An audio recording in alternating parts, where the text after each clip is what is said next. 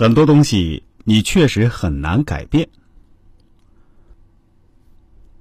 我们这几期节目插播了一点儿知识干货，这次接着聊聊理论知识。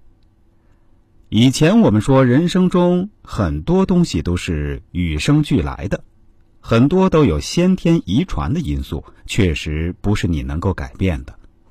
但是人是智慧的生物，人是可以有控制能力的。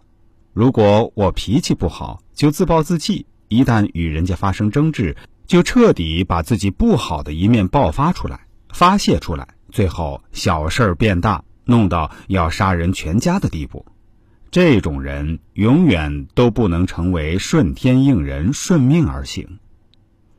再执拗的人，也牛不过趋势。春天来临的时候，天气转热了，我们就知道夏天越来越近了。哪怕第二天忽然降温十几度，你也知道夏天终究会来的。而深秋的日子。哪天忽然一下子二十几度，哪怕第二天比今天更热，你也知道这不过是强弩之末，冬天还是会要来的。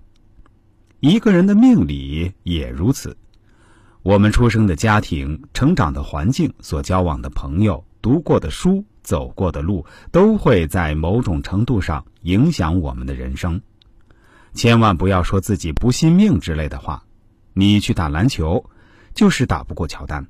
你去踢足球，就是踢不过梅西，这就是命，不服都不行。经常会有人说我不认命，我都会跟他们说，不是你认不认的问题，问题是命是一个客观的存在，而认是一个主观的感受。就像你赌气的时候说我不认我爹，但说归说，他在血缘上、法律上永远都是你爹。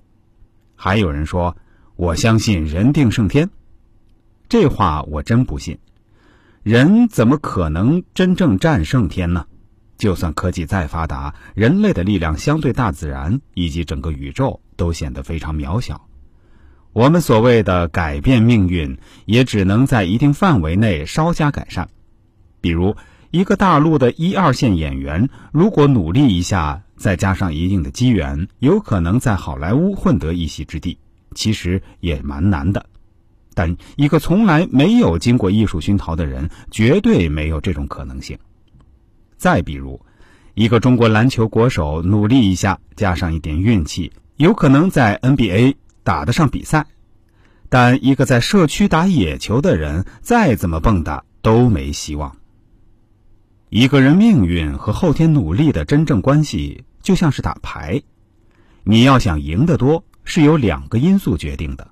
首先，是看你手上的牌如何；其次，看你的牌技怎么样。如果一个人手上的牌真的好到爆棚，你牌技再好也拿他没办法。比如王思聪，人家就是首富的儿子，你羡慕、嫉妒、恨也拿他没辙。虽然他很可能智商、情商都远不如你。相反，如果你手上的牌真的烂透了，那就真的神仙也救不了你。但一般情况下，我们手上的牌都是不好也不坏，这就是在纯粹拼牌技了。所以我从来也没有否定过后天努力的重要性，只是不愿意去太过雄心勃勃地喊着彻底改变命运之类的大话罢了。后天的努力确实是很重要的。但是，我们绝对不能太过高估这种重要性。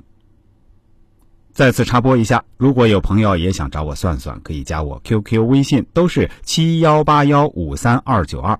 非常感谢大家的收听，我们下期再见。